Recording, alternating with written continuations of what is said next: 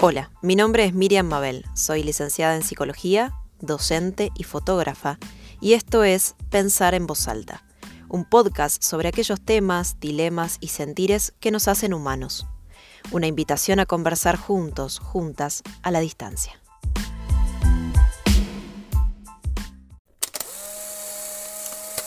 ¿De quién es el cuerpo? En el espejo. ¿De dónde viene esta inquietud? El llanto de la cría es un gancho que me lleva hasta su boca hambrienta. Desde la cama muestro los dientes, ya no quiero complacer. Sonreír falsamente a las visitas, agradecer las flores, disimular el dolor. ¿Cuántas vidas caben en un cuerpo? Alguien murió en el parto, alguien no va a volver.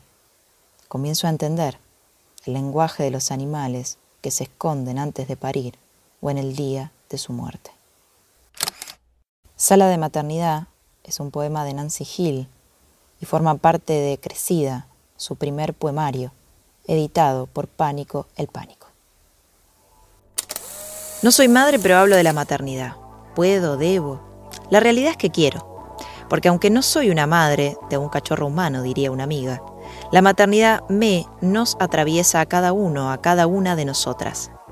De todas formas, me acompaña una madre, voz autorizada entonces para hablar de su experiencia como tal. Maite Errazarret. Hola, mi nombre es Maite, de profesión peluquera y de afición saber cosas, hablar sobre cosas y compartir esas cosas con otros. La temática que hoy nos encuentra con Maite fue una ocurrencia, que como tal surgió en un estado de cierta distracción Teníamos una idea previa, una temática que al final no salió. Sin embargo, por distintas vías nos llegó un video y ese fue el puntapié inicial. Miri, hola, re random lo mío, pero bueno, enténdeme, soy Géminis, así funciona mi mente. Eh, se me ocurrió una re buena idea para un podcast, porque estaba escuchando mientras cocinaba los tuyos, eh, y llegué eh, como cinco o seis, escuché seguidos, y se me ocurrió por ahí el tema de, seguramente viste el TikTok de este pibe Pablo Castillo. ¿Qué puedo ayudarte, abuelo, chico? Ajá, sí. Ah, mirá, arrancaron a estudiar los chicos. ¿Qué necesitan? Mochila, lápiz. Mirá, no sabía que llevaban eso al colegio. Como mochila y lápiz, mira vos. Bueno, que lleven una bolsita por el momento. Si se lo puedes comprar vos bien, pues yo ando medio mal. Ajá, ¿qué otra cosa? Ah, para comer alimento, mira. ¿Qué, ¿Comen mucho los chicos? Se alusiona al tema de los padres rata.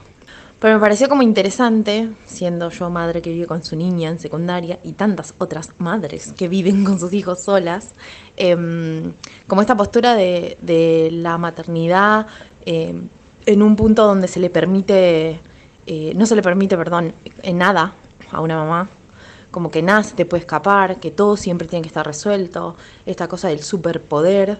Y también haciendo alusión a ese TikTok que tuvo bastante revuelo de la mina eh, de manera humorística poniéndose una postura de padre.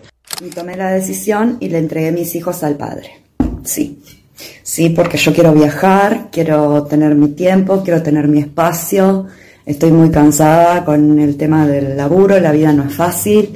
Además, este, tengo un novio nuevo y bueno, entonces, eh, que vayan los tres con el papá. Así como bastante interesante porque es algo que interpelan casi todas las mamás solteras o mamás que viven, que están separadas y están con sus hijos. Esta parte de esa responsabilidad paternal sostenida, entre comillas, que ellos eh, pueden permitirse no poder, pero nosotras no podemos permitirnos no poder. Somos como la figura inalterable. En su columna titulada Si no hay humor que no haya nada para el diario AR, Alexandra Cohen señala que con el humor se trata de hacer frente a la tragedia, pero no en el sentido de reírse de todo para banalizarlo, acentúa y diferencia. Eso sería más bien cinismo, sino para hacer de ella algo menos tortuoso, más soportable. Tanto Pía Lazarino como Pablito Castillo, ambos artistas, toman el humor como una vía para dar cuenta de algo que importa, Siguiendo con Cohen, mientras que el cinismo sería reírse de todo porque nada importa, en el humor se trataría más bien de reírse de algo porque importa. ¿Acaso se trate, dice Alexandra, de un modo de hacer de la tragedia otra cosa que destino? Y hablar todo lo que aparece con, la cuestión de la carga mental, eh, la mirada que hay social sobre, sobre esa mamá, ¿no? Esa mamá que si se va a bailar es una loca, pero si ese papá se va a bailar, bueno, está la mamá, ¿no? Hace un tiempo me acuerdo que un amigo dijo, un amigo que es papá, eh, dijo algo así como, yo ahora me doy cuenta, porque fue a un asado con el, con el hijo. Dice, yo ahora me doy cuenta de algunas cosas, porque dice, es más fácil, es mucho más común, encontrarse con una mina que sale con las amigas con sus, con sus hijos, que un varón que lo veas en un asado con, con, su hijo, ¿no? Como que cuando él llegó ahí, la mirada era como, ¿qué haces acá con tu hijo? Y fue, bueno, yo, mi mujer tenía cosas que hacer, ella ya se había ido a alguna salida con, con el nene, bueno, ahora me tocaba a mí. ¿Cuántos asados ves de tipos donde alguno de esos tipos esté con sus hijos? ¿Y cuántas salidas vemos de mujeres que llevan a su, a su hijo, a su hija, a su bebé, a su niño, porque no tienen dónde dejarlo? Y porque si eh, piden de dejarlo en algún lugar, está esta mirada de, ah, salió y dejó al hijo. Hoy justo surgió en la peluquería, como tantas conversaciones surgen, eh, el tema este justo que estás nombrando, de, de, que nunca se ve esa situación de padres haciendo cosas con sus hijos que no sean específicamente de hacer con hijos, es decir, eh, de llevarlos al cine o cosas así, porque hay padres que los llevan a hacer actividades, pero no de incluirlos en sus actividades de adultos, porque es como que en el momento que están paternando, solo pueden estar paternando. Y me trae también a colación una escena eh, de la película Historia de un matrimonio, que me parece una obra maestra, eh, donde mm, Scarlett Johansson está en el despacho de su abogada practicando eh, la, la entrevista que van a tener con bueno, representante legal, que va a tener una entrevista con ella y con el papá por separado con el nene. Y le decía que la abogada que se permite un padre imperfecto, que el concepto de buen padre es algo que se creó hace unos 30 años. Sin embargo, eh, la mamá no tiene permitido eh, tomarse un vino mientras está cuidando a sus hijos, no tiene permitido inclusive tener un, ataque de ira, sobre todo las que tenemos hijos en adolescencia, eh, ante una respuesta y responderle algo que tal vez no está bueno, pero es como algo que surge. Por otro lado me hace pensar también las que tenemos un poco más de suerte, si se quiere, porque es como que hay que considerarlo así, no como una responsabilidad, sino como una suerte de tener eh, papás un poco más presentes. Eh, el tener que recordarles que un hijo no es simplemente una cuota de alimentos, como el concepto que era inicialmente.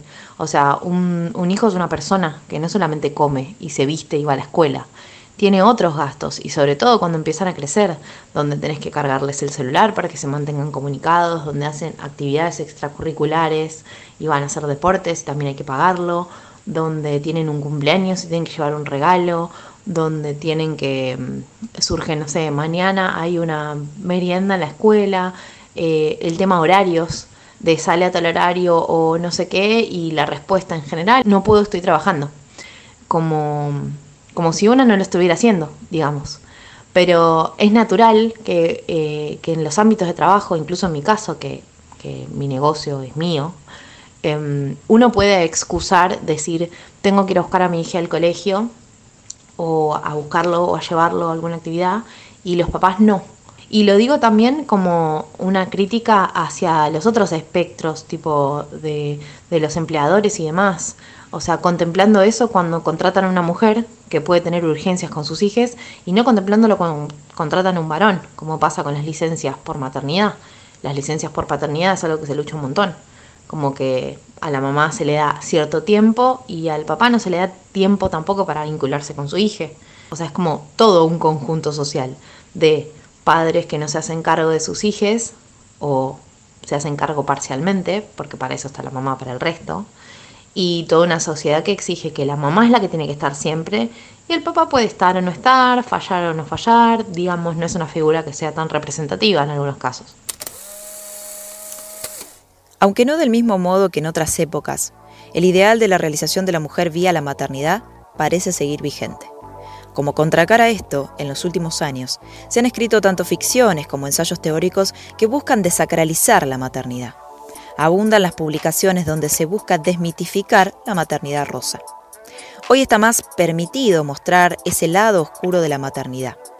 Dos ejemplos cinematográficos son los recientes y cercanos estrenos de La hija oscura, bajo dirección de Maggie Gyllenhaal, basado en el libro de Elena Ferrante, y Madres paralelas de Pedro Almodóvar.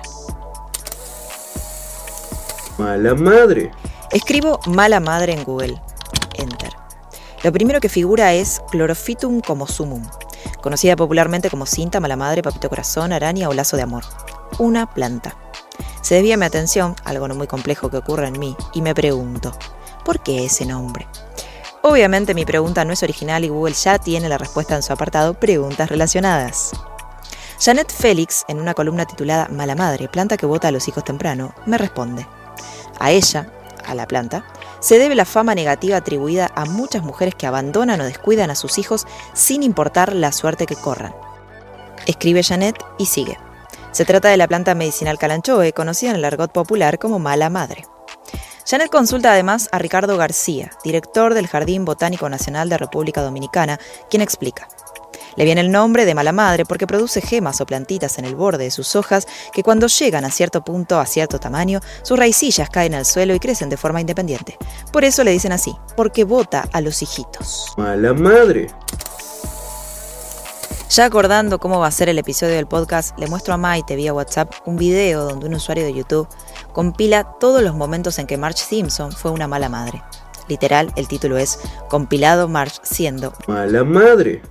Lo irónico es que nuevamente, o sea, no solamente que no apunta sobre Homero, sino que Marge es mala madre cuando intenta eh, retomar todas sus frustraciones, generar su propia identidad, es una mala madre y cuando se equivoca, básicamente es una mala madre. Cuando da un consejo que es el que ella recibió, la manera en que ella se crió y no deconstruyó esa crianza, es una mala mamá. Cuando demuestra eh, tener debilidades, es una mala mamá. Qué ironía, la puta que lo parió. Qué difícil es ser una mamá. La mostración constante del lado oscuro de la maternidad podría convertirse en un nuevo modo de sacralización todas las madres, todas las personas que maternan tienen que dar cuenta de ese lado. Así como el amor y el vínculo de pareja han sido atravesados por nuevos mandatos, responsabilidad afectiva, empatía constante, amor propio y demás, ¿será la maternidad otro espacio a ser normalizado? Retomo palabras de Alexandra Cohen. Resistirse al imperio y a la naturalización de la maternidad, a la esencialización de la mujer como madre, corre el riesgo, si no revisamos esa forma de la resistencia, de reformular un nuevo estereotipo, una nueva esencialización. Y en relación con esto, cito palabras de la colega psicóloga Noelia Viñas Núñez, arroba letra chica.psicología en Instagram. El maternar sigue siendo patriarcal. Nosotras seguimos siendo el blanco y los mandatos se renuevan y cambian de ropaje.